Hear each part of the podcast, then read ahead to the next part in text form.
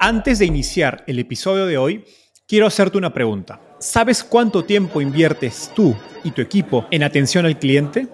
En el mundo de las startups, donde cada segundo cuenta y cada cliente es importante, Zendesk se convierte en tu aliado perfecto. Es como tener un equipo de superhéroes de atención al cliente a tu disposición. Zendesk es una plataforma omnicanal que integrará todos tus canales de comunicación como WhatsApp, email y redes sociales en un solo lugar. Gestiona tickets, ofrece una gran experiencia, aumenta tus ventas, pero sobre todo Construye relaciones cercanas con tus clientes gracias a Zendesk. Como beneficio exclusivo por ser parte de la comunidad startupeable, podrás probar el CRM de Zendesk completamente gratis por 6 meses. Y si decides continuar, tendrás 15% de descuento en tu primer año de contrato. Lo mejor de todo es que Zendesk escala de acuerdo a tus necesidades. Desde la oficina prestada donde empezaste hasta la compañía global que quieres construir. Compañías globales como Slack, Shopify y Airbnb confían en Zendesk para su atención al cliente. Ahorra tiempo, dinero y mantén felices a tus clientes.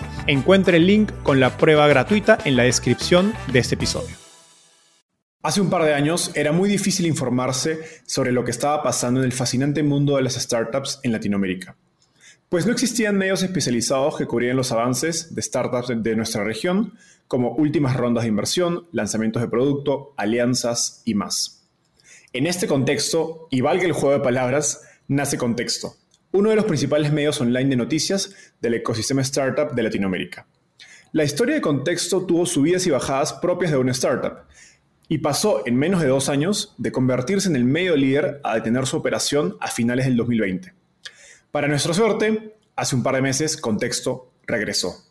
Y hoy conversamos con Víctor Cortés, su fundador y ex CEO, para conocer más de la historia, por qué decidió dar un paso al costado y las lecciones de emprendimiento y marketing de contenidos que se llevó de ese proceso. Hoy, además, Víctor es director de contenidos en Travel Credit y es creador del podcast Tracción. Si como a mí te apasiona el marketing de contenidos y las startups, toma lápiz y papel, pues Víctor nos dejó una clase maestra.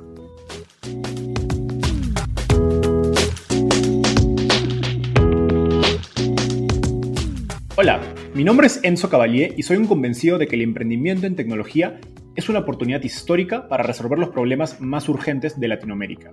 En este podcast conversamos con emprendedores e inversionistas de las startups más impactantes de nuestra región para descubrir cómo se idearon, escalaron y levantaron venture capital para solucionar problemas tan grandes como la educación, las finanzas y la salud. Recuerda visitar www www.startapeable.com, donde encontrarás todo un ecosistema de recursos para tu camino startup. Hola Víctor, ¿qué tal? Bienvenido al podcast de Startapeable. ¿Qué onda Enzo? Emocionado de estar por acá. Gracias por el invite. No, a ti. Qué, qué chévere pasar a este lado de la cámara los dos. Oye, empecemos por esta pregunta que siempre le hago a mis invitados. ¿Cómo llegaste al fascinante mundo de las startups? Sí, es una, es una buena pregunta. Creo que como muchos de los que entramos en el ecosistema, no sabía nada del, ecosistema prácticamente. Mi primer acercamiento fue con una app, ¿no? O sea, eso fue como lo, primero que, quise hacer con mis socios. Nos juntamos en, la, en los últimos semestres de la carrera y pues intentamos lanzar una app en, esa industria tan interesante que es la gasolinera en México, justo antes de que este, empezara con todo el tema de la eh, reforma energética. No funcionó por varias razones, pero pues me abrió todo el panorama, o sea, me di cuenta que existía algo más allá que simplemente crear apps, ¿no? Y em, fue cuando conocí Venture Capital ya de modo más profundo. Em, aproveché para dar el salto a, Redwood, que es un fondo acá en, Guadalajara. Estuve poco tiempo realmente, pero me apasionó. O sea, me, te, puedo decir que me encantó por justo este perfil que compartimos tú y yo, también muy similar, background financiero, con interés en emprender. Entonces, eh, entré a Redwood, me, gustó mucho, encontré muchas áreas de oportunidad en el ecosistema y fue entonces que ya salté a, emprender nuevamente con contexto. Pero bueno, no sé si eso ya es el, el, intro y lo dejamos ahí. Totalmente. Eso es lo, último que dijiste es el puente perfecto a la siguiente pregunta. A ver, Contexto es una marca que los que estamos en el ecosistema startup reconoce. Pero imaginemos que hay gente que quizás es nueva en el ecosistema es ajena. Cuéntanos qué es contexto y desde mi perspectiva, ¿por qué crees que se convirtió en uno de los medios líderes, si no el líder, de noticias del ecosistema startup en Latinoamérica? Sí, pues Contexto es un medio que cubre todo el ecosistema de la TAM, eh, startups, venture capital, eh, tecnología en general. Y lo que buscamos es darle visibilidad a los emprendedores y conocimiento, información o insights a los otros participantes del ecosistema que están interesados en conocer la TAM. ¿Por qué se hizo exitoso? Bueno, tampoco me gustaría decir que fue un éxito rotundo. Eh, definitivamente tuvo sus, sus, áreas de oportunidad, la sigue teniendo, pero creo que logramos algo muy interesante que es incentivar la conversación alrededor de las startups latinoamericanas. Y creo yo que fueron varias razones. Definitivamente el timing, ¿no? Creo que tú y yo sabemos que el timing es un factor crítico en lanzar un startup y que, que tenga buen, buena recepción en el mercado. Entonces, nosotros empezamos en el 2018 a finales, cuando apenas empezábamos a escuchar las megarondas de SoftBank, ese tipo de primeros anuncios tan masivos donde ya los, los europeos y los americanos volteaban y decían, ah, caray, ¿qué está pasando allá? ¿no? Entonces, de entrada eso. Número dos, nosotros éramos bilingües desde el mes uno, entonces escribíamos tanto en español como en inglés, y de hecho siempre escribíamos primero en inglés y luego traducíamos. Y eso generó también mucho interés porque es como eh, estábamos dando información y como yo lo decía, hay, había una barrera de lenguaje importante, ¿no? De la TAM hacia afuera e incluso entre la TAM, que eso fue algo que nunca logramos todavía, que es portugués-español, pero estábamos en, esas. Eh, entonces creo que la barrera de lenguaje fue un tema importante para captar la atención de otras personas que están fuera del ecosistema o que simplemente están dentro del ecosistema y consumen contenido en inglés. Eh, entonces, creo eso. Y la autenticidad, ¿no? Creo que el hecho de que era algo que yo había experimentado de problema dentro de Redwood, el no, encontrar un medio al que pudiera dar seguimiento, no encontrar data fidedigna en la que pudiera dar seguimiento, o sea, ese tipo de cosas también era un tema donde yo creo que la autenticidad funcionó bastante para saber cómo resolverme un problema a mí mismo que otras personas compartían quizá. Y por último, creo yo también...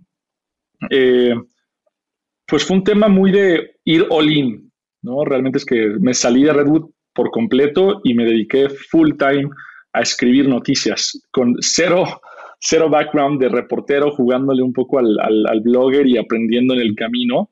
Eh, entonces creo que el hecho de también ir all in fue un factor importante, ¿no? Que nos dedicábamos 100% a eso 24/7. Genial. Hace un poco más de un año nos sorprendiste dejando el rol de, CEO de contexto. Y creo que fue una noticia que sorprendió al ecosistema por el momento que estaban atravesando, atravesando creo que era el pico de la gente veía contexto y decía así, esa es la fuente principal para enterarme de información sobre el ecosistema de startup en Latinoamérica. Cuéntanos qué pasó, qué razones te llevaron a tomar esta decisión. Entiendo que pueden haber circunstancias personales, así que enfoquémonos en las del negocio en sí mismo. Sí, total. Uf, creo que es muy difícil separar lo personal de lo profesional cuando estás tan identificado con una empresa, ¿no? Eh, realmente es que, y creo que publiqué un blog post en donde explicaba un poco eso, y yo, yo me sentía contexto, o sea, yo eh, no, no, no pensaba que existía un Víctor Cortés sin contexto. Eh, ahora que estoy del otro lado lo veo en retrospectiva y digo, ok, fueron muchas razones por las que unir, unir identidades no, no, fue una buena idea y también que pues llevaron al, a la separación, ¿no? De entrada, pues fue problemas personales, este, de familia, burnout. Me acuerdo muy bien que justo el mes cuando decidí salirme, yo tenía COVID, estaba en, mi cuarto encerrado como por cuatro semanas, eh, seguía trabajando 100% remoto, totalmente burnout porque se nos acababa el runway, la ronda de levantamiento, no la llegamos ni a la mitad, o sea, fue muy difícil. Em, y pues claramente, creo yo, es un problema de la industria de medios en general, que estás muy presionado por generar revenue. Es difícil porque compites con plataformas mucho más escalables eh, y por lo tanto tienes que recurrir a ser lo más scrappy posible. Entonces, la gente que trabaja contigo, tus colaboradores, lo resienten ellos terminan también teniendo burnout y en contexto pues empezaron a salir uno por uno en una, en una eh, etapa de dos semanas, en un periodo de dos semanas. Entonces fue, fueron muchos flancos los que empezaron a, atacarme personalmente. y claramente el problema de socios también, las fricciones entre co-founders, es un problema eh, crítico a la hora de, pues, por la que muchas startups dejan de operar. ¿no? En, nuestro, nuestro caso había muchas diferencias también en, en, la visión y sobre todo en la operación. Entonces, eh, pues fue esa combinación de, factores que quizá ahorita de forma superficial no suenan tan, tan malos y suena como que todas las startups los enfrentan, pero creo que sí hay muchas particularidades de ahí que, bueno, este, tardaría mucho tiempo en profundizar para explicarlas, pero fue eso en general. No, eh, empatizo totalmente con lo que dices. De hecho, yo hace un año también tuve un episodio de Burnout y es lo que la, la gente no ve. Yo empecé Startupeable en enero del año pasado.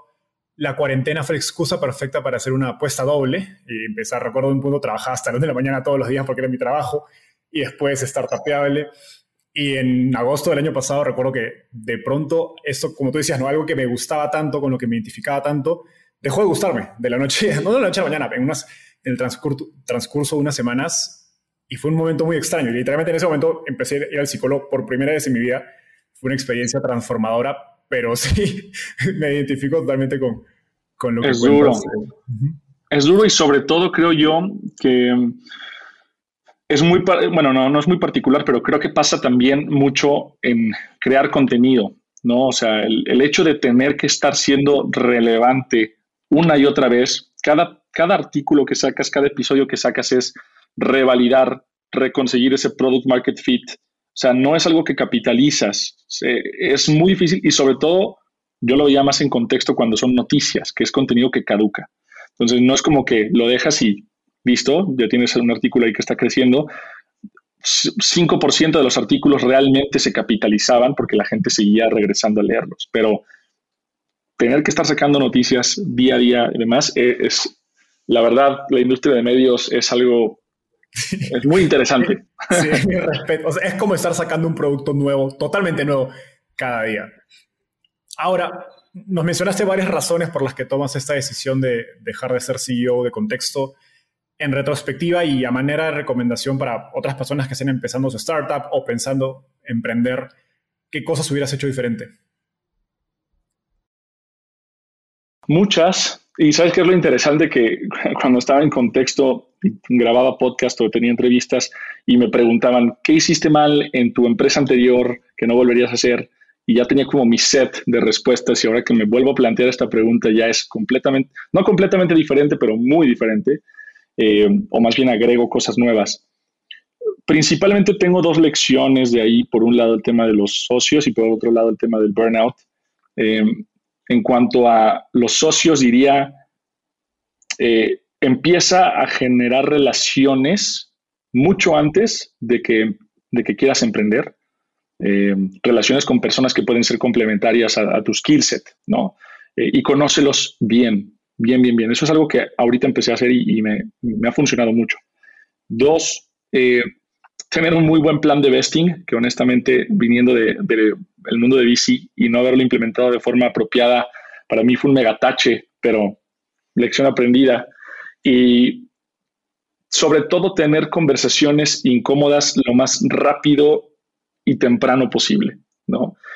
Creo que evitar el conflicto o las conversaciones incómodas eh, al inicio suele ser una práctica común, pero solo va a hacer que el conflicto se vuelva más grande y que las conversaciones sean mucho más incómodas a largo plazo. Entonces, quítalo del camino, primero que nada.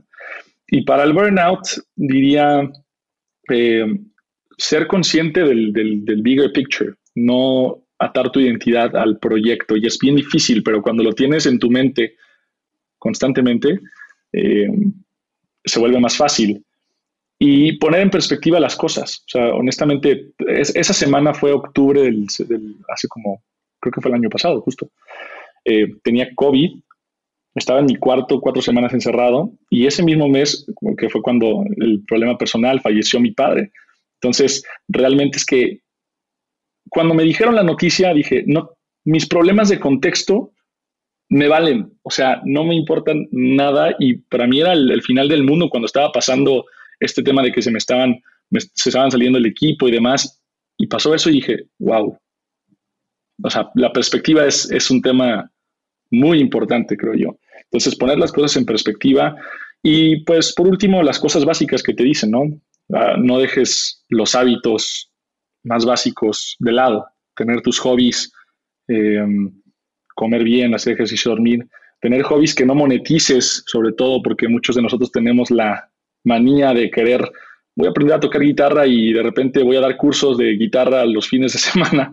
Eh, no monetices tus hobbies, déjalo solo para distraerte y, este, tener un poco más de espacio mental y espacio propio. Totalmente, no, qué, qué, gran lección esta última que, que, nos has dejado y la, la he vivido en, carne propia. Ahora, y digamos, yendo un poco más hacia la industria de medios que nos has contado lo complicada que es emprender y yo desde un lado muy pequeño tengo pequeña experiencia en eso. En el último año han surgido varias plataformas de noticias que cubren el ecosistema. Em, recuerdo que mientras, sobre todo mientras Contexto estaba inactivo, eh, varias personas me decían, oye Enzo, ¿por qué no haces noticias? Y yo les contaba cuánto nos costaba en Startupable publicar solo un blog post semanal de manera consistente. Decían, no hay forma que me meta a hacerlo diario. ¿Cuáles crees que son los retos más grandes que van a tener estos medios digitales que han aparecido en el último año? Creo que cuento dos, tres o cuatro, para escalar a nivel regional. Sí, cuando, cuando estaba emprendiendo contexto, leí un libro que se llama Trust Me, I'm Lying, de Ryan Holiday, eh, que cuenta como la historia de cómo él trabajaba en, el área de relaciones públicas de American Apparel. Y te cuenta como el lado negro de los medios y me, da hasta, o sea, me daba hasta pena y vergüenza leer que muchas de esas prácticas yo las hacía pero no porque quisiera, sino porque era la única forma de subsistir. Entonces, creo que el reto principal de los medios hoy en día eh, es que hay un círculo vicioso en la industria, un poco relacionado a lo que te, a lo que te mencionaba, ¿no? Eh, tóxico para todos lados. Por un lado, los dueños son medios que pues están tratando de generar ingresos y los ingresos y el revenue por dónde llegan, ¿no? O sea, branded content no es escalable, tienes que competir por programmatic con, plataformas como Facebook, Twitter, eh, y, lo que pasa es que se ve muy topado eso, entonces levantar capital es difícil, tener ese capital para poder contratar más gente, tener un equipo también menos estresado y, understaffed, se vuelve difícil, entonces los, empleados también lo resienten. Eh, y, pues ¿qué termina pasando? Los usuarios reciben noticias o fake news o, titulares muy amarillistas porque el medio está tratando de generar revenue para subsistir. Entonces, creo yo que es un círculo vicioso muy perverso y definitivamente desde que me salí de contexto o de, de, ser CEO, me he puesto a pensar como qué es lo que sigue para esta industria, ¿no? Y definitivamente creo que hay mucho por hacer, es difícil, pero creo que hay, hay cosas interesantes a explorar por ahí. Entonces creo que eso, encontrar formas de escalar los ingresos, el revenue, em, monetizar de forma escalable va a ser el reto principal de los, de los medios, principalmente los, los nicho. Totalmente. Y ahora mencionabas tu rol en contexto, ¿no? Antes de cerrar esta parte, después de casi un año de inactividad, Contexto regresó hace, hace un par de meses. Brevemente, cuéntanos las últimas noticias y qué sigue para la compañía en adelante. Sí, total. Eh, pues bueno, como, como lo que sucedió es que tenemos un partner que ahora financia la operación, eh, afortunadamente, y, nos permite a nosotros pues seguir creando y empujando este contenido de forma estrictamente con la pureza editorial que teníamos desde un inicio, ¿no?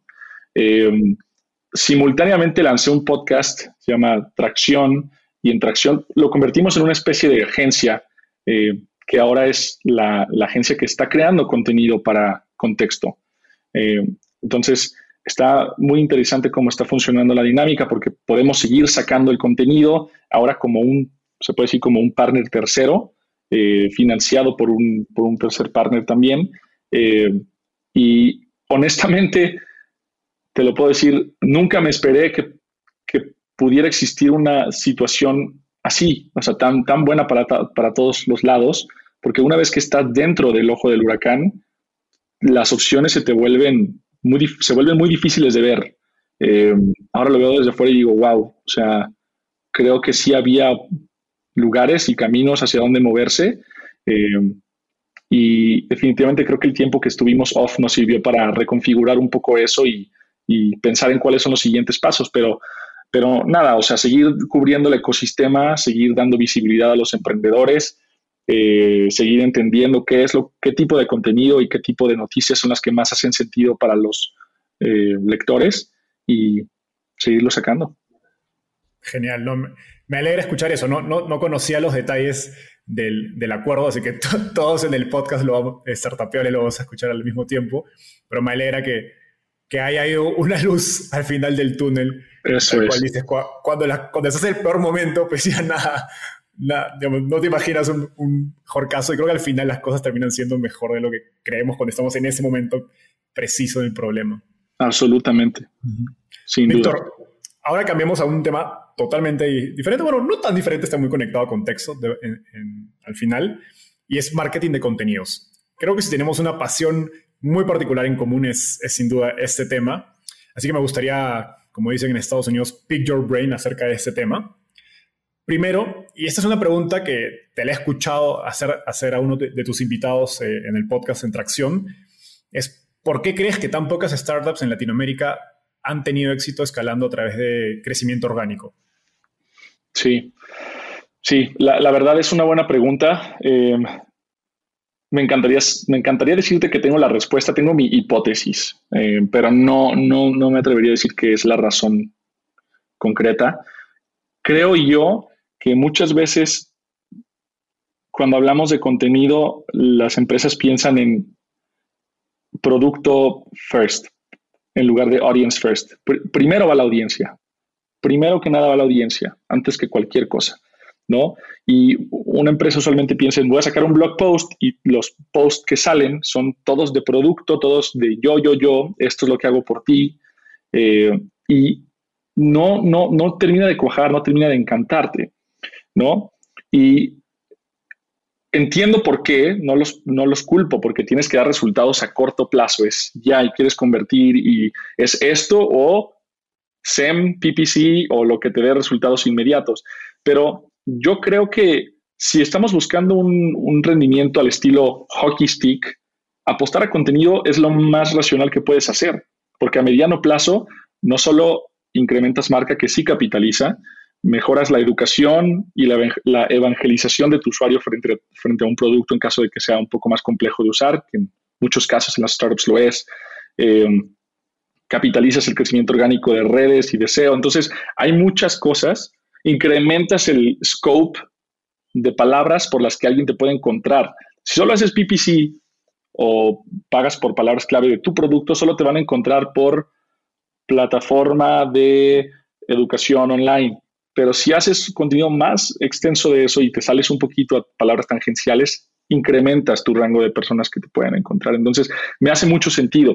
Creo que el problema viene cuando las empresas tienen esta mentalidad de necesito ya dar resultados y vender mi producto en todos los posts que saco, en lugar de decirle a la audiencia, toma, esto te interesa, esto te interesa, esto te interesa, y después hacer un post que les haga sentido.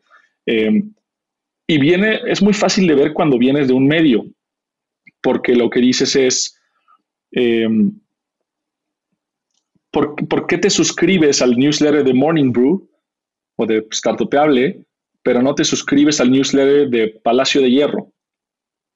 ¿Estás de acuerdo? Y, o sea, deliberadamente tú estás buscando el contenido, pero te estás saliendo de otro lugar. Entonces, si Palacio de Hierro creara un contenido, y no quiero tirarle a nadie más bien, Palacio de Bronce creara contenido eh, que a las personas les interesa realmente y genuinamente, sería mucho más fácil para ellos eh, que eventualmente pudieran voltear y decir, ¿sabes qué? Esta promoción te interesa, este contenido, este producto te interesa. Pues creo yo que ahí está la clave.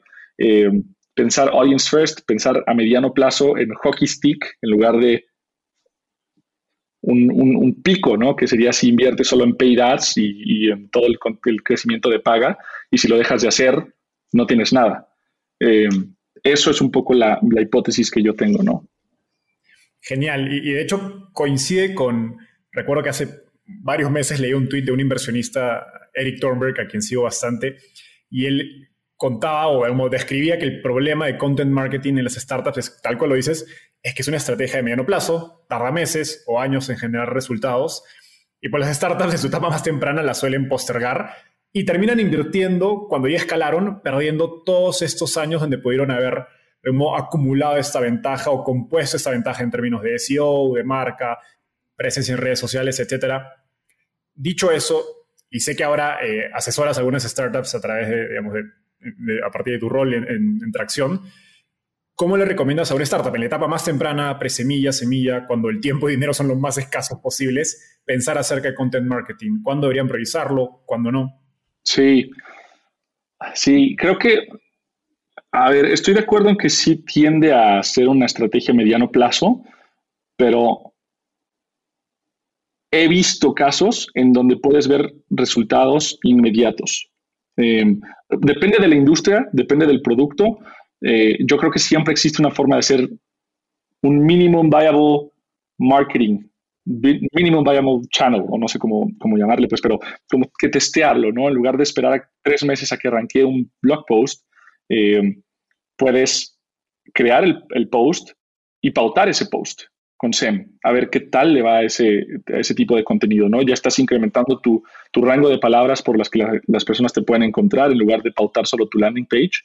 Eh, y ves cómo interactuó la gente dentro del contenido. Te sirvió para que leyeran otro post, para que descargaran una plantilla, para que fueran y convirtieran directamente, cómo fue el, el flow de los usuarios. O sea, hay formas de testear rápidamente si el contenido te va a funcionar. Y obviamente hay tipos de contenido que tardan más que otros.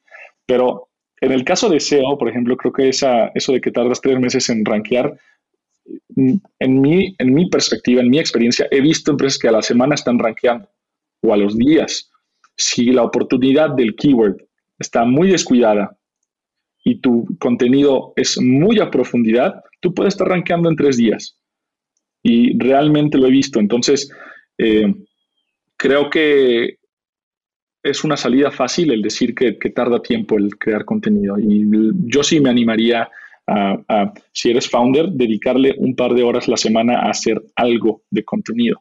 Eh, que es la forma más, más pues, menos cara, más asequible de, comenzar a hacerlo, ¿no? Eh, no, totalmente de acuerdo y, mencionabas el, tema de palabras descuidadas o keywords descuidadas y creo que en Latinoamérica hay muchísimas oportunidades de, palabras descuidadas. yo en mi experiencia, yo empecé startupeable, hemos tenido, hoy el 60% de nuestro tráfico es por SEO, al menos del blog, y yo no sabía absolutamente nada de SEO antes, ¿no? O sea, fue leyendo a Neil Patel y hay eh, Linko, creo que se llama Brian Dean, no recuerdo estos, estos bloggers que hablan acerca de SEO. Y con muy poquito, SEO local, etcétera, empezamos a arranquear bien y tal cual a las semanas, sin ninguna experiencia, con muy poca inversión. Y creo que muchos emprendedores están dejando pasar eso, porque, y creo que, lo creo que para mí el mayor insight fue que Google prioriza los resultados, los resultados locales y en tu propio lenguaje. Entonces, solo por hacer contenido en español ya tienes una ventaja contra muchísimo contenido que de repente arranqué en inglés para el mismo keyword, pero Google te va a dar la ventaja por ser un, resultado local. Y ese es el problema con tomar consejos al pie de la letra, sobre todo consejos que parten de otro país o de alguna otra ubicación. Por eso yo siempre lo, lo, pregunto mucho en mi podcast, el tropicalizar la distribución todos hablan de tropicalizar producto, pero tropicaliza la distribución. Tú no puedes hablar de SEO y decir que está saturado todo y de contenido y de podcast, que ya no hay espacio para nuevos podcasts. En español hay una enorme oportunidad de cosas que no se han hecho todavía. Entonces, si, si eres simplemente constante en el contenido que estás sacando y sabes identificar cuáles son los hábitos de consumo de tu usuario y los atiendes bien, ya estás del otro lado y puedes ver resultados muy, muy rápidos, muy rápidos. Y no solo en adquisición, o sea, tu contenido te puede servir para activar a los usuarios que ya entraron y no se animaron a dar ese primer salto al aha moment. Puedes usarlos para retenerlos y enseñarles de la plataforma. Puedes usarlo para referidos y generar más viralidad. Entonces hay muchas cosas que con una pieza de contenido puedes hacer. No, me, encanta totalmente esta idea de tropicalizar la distribución y creo que un ejemplo muy sencillo para mí es Platzi. O sea, ya quisieran las edtechs de Estados Unidos tener el reach orgánico que ha alcanzado Platzi apostando desde una etapa, desde un momento muy temprano en la compañía por contenido. Nuevamente, si fue a propósito, no, porque Freddy y a Cristian les encanta publicar contenido, es otra historia. El tema es que lo hicieron. Y hoy día tienen un reach que ella quisiera Lambda School y otras edtechs muy grandes en Estados Unidos con cientos de millones de dólares tener, que simplemente no han podido, porque obviamente el mercado ya se es mucho más competido. Platzi pudo capitalizar esa oportunidad y vacío que había en, en todos los temas relacionados a tecnología, que es lo que principalmente ellos atacan. Y pues hoy día tienen CACs que me imagino deben ser envidiados por, por otros players en el ecosistema. Exactamente. ¿Qué otros low hanging fruits eh, ves que una startup en etapa semilla podría trabajar con poca inversión, adicional a lo que hablamos de SEO? Sí, eh, creo que cuando estás en etapas tempranas es el mejor momento para, y sobre todo si los founders tienen expertise muy profundo en su, en su industria. Eh, la típica estrategia de, de Gary Vaynerchuk de documenta, no, no crees cosas, documentar el journey puede ser un, esa travesía de emprendedor puede ser algo muy interesante, sobre todo si eres B2C. Si eres B2B, te puedes reunir una vez cada semana o quincenalmente con tu co-founder, hablar sobre noticias de la industria o hablar sobre mejores prácticas sobre la industria, temas que le funcionan a tu, a tu audiencia final y fácilmente existen herramientas que te permiten lanzar un podcast de manera eh, sencilla, ¿no? Obviamente, si puedes correr tus MVPs así, ya después si ves que, tienes tracción y que está funcionando, ya empiezas a meterle un poco más de producción y de equipo y lo que tú quieras, pero eh, hay formas fáciles de empezar, ¿no?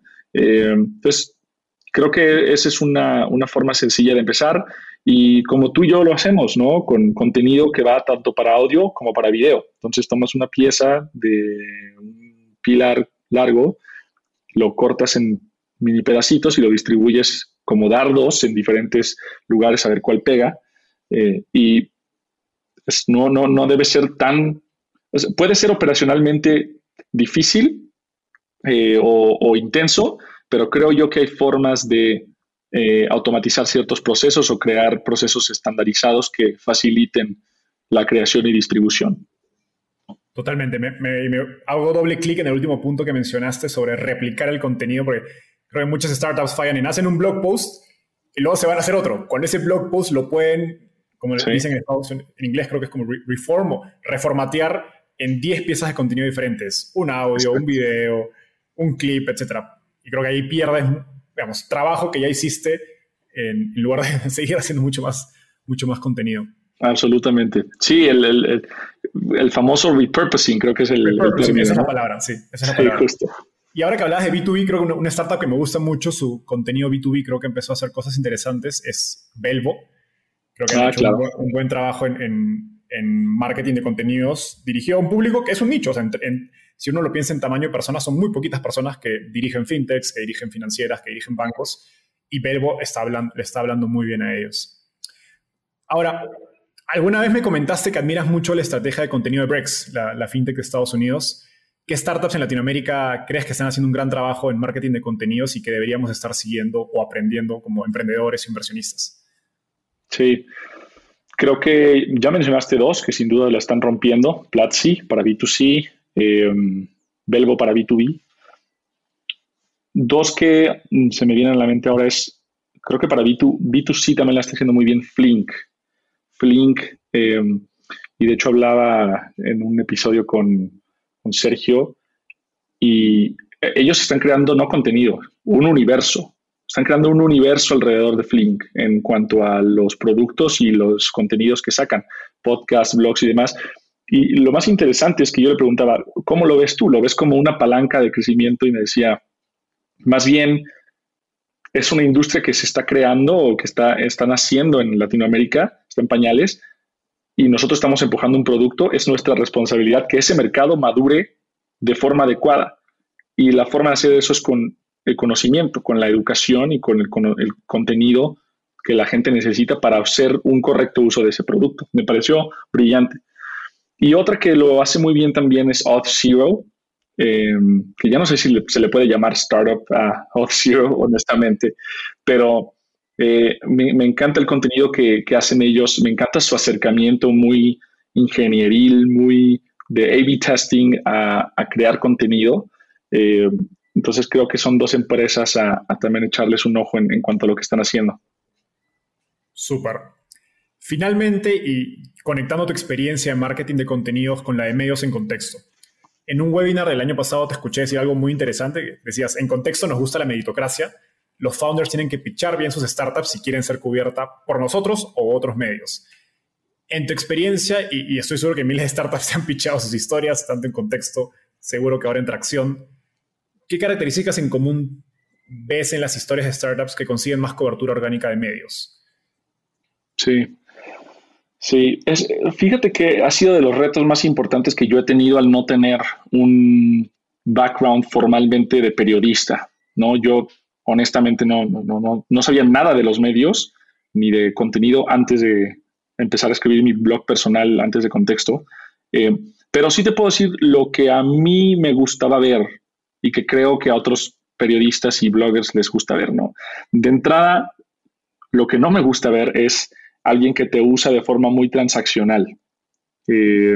simplemente te manda un mensaje genérico y te dice, hey, este, esto pasó hoy, ¿cuándo la puedes sacar? Ah, caray, ¿cómo?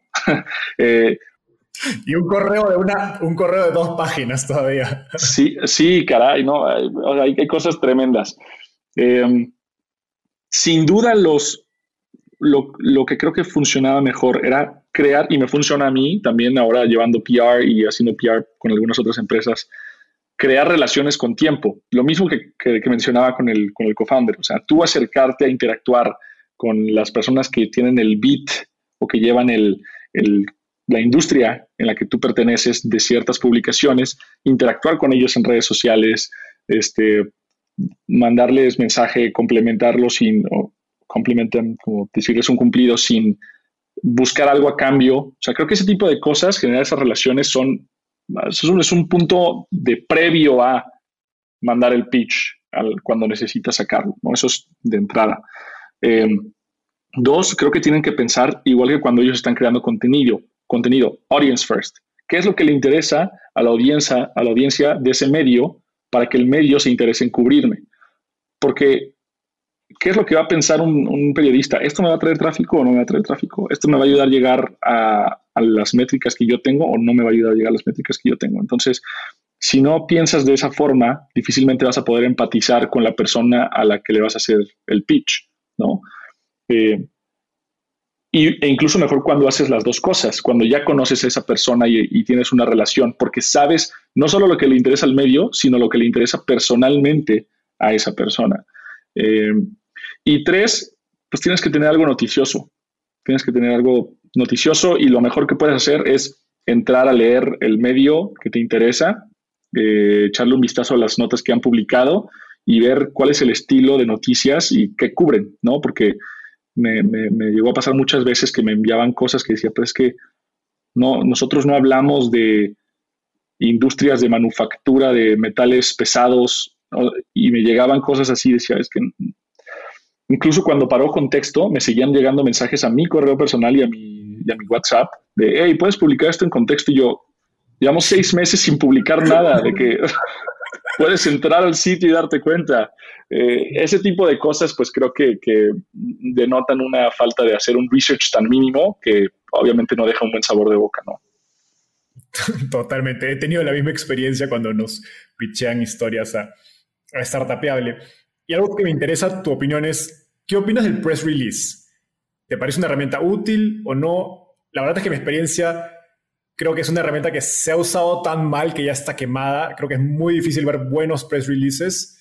Eh, de algún modo entiendo que es una, manera de resumir la historia de esta compañía y sobre todo en el contexto de cuando se anuncian rondas, ¿no? Ahora que tantas empresas están levantando capital, pues levantar capital ya no es una noticia en sí mismo, ¿no? Y creo que muchas startups están fallando, sobre todo cuando veo que pichan a, los medios principales, digamos, TechCrunch, Forbes, Bloomberg, etcétera, que siguen pichando, sí, levanté 5 millones. Bueno, pues ya, ya ha habido 20 startups y 5 más en tu sector que han levantado 5. ¿Qué te hace diferente?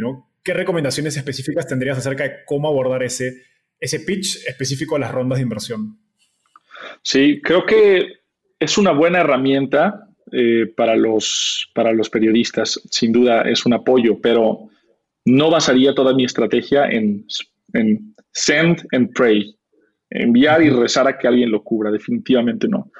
Y creo que el contenido del mismo press release tiene que ser interesante y noticioso. Te lo juro que veo unas cosas que son un párrafo introductorio con nada más que aire, dos o tres párrafos que más o menos te dicen un poco de información interesante y luego un about the company de una página completa y dices, es que esto no, no tiene nada de sentido.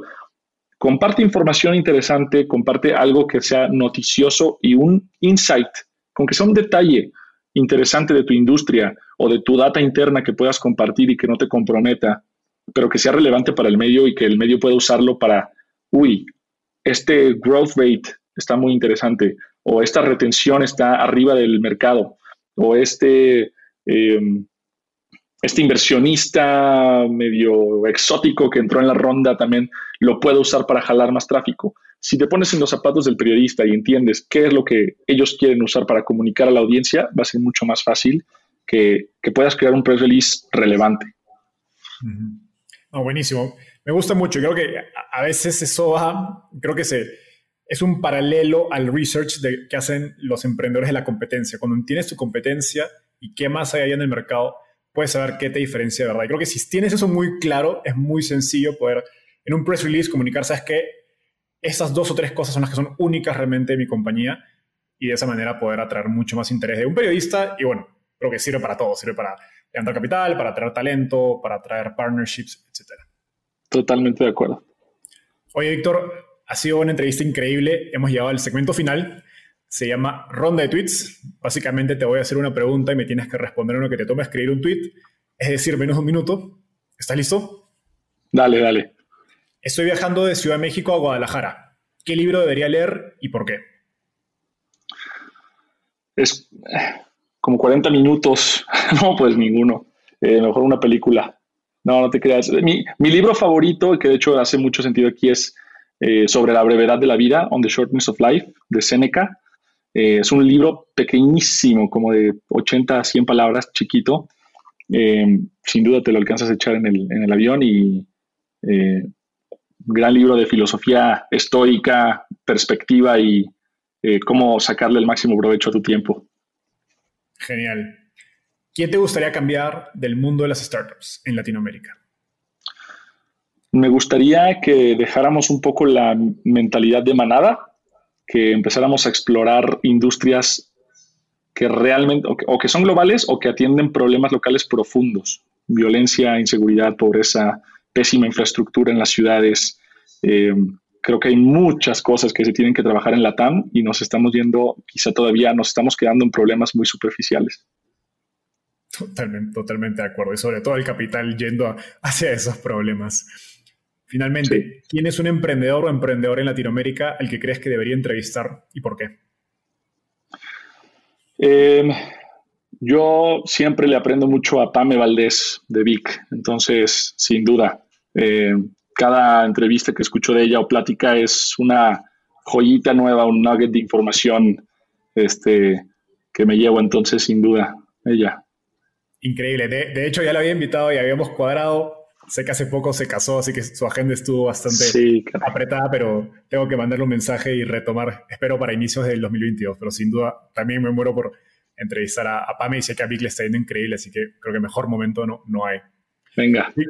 Víctor, como siempre, un gustoso conversar contigo. Gracias por estar aquí.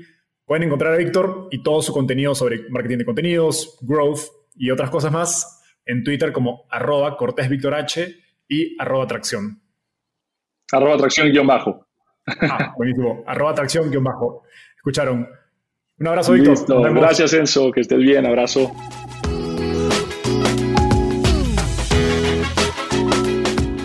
Gracias por escuchar este episodio. Espero que te hayas llevado tanto como yo. Suscríbete a nuestro podcast para seguir aprendiendo de los principales referentes del ecosistema startup en Latinoamérica.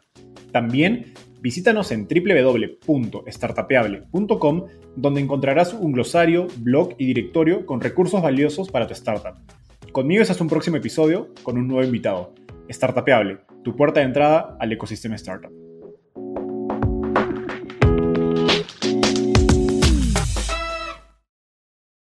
Este es un podcast producido por Explora.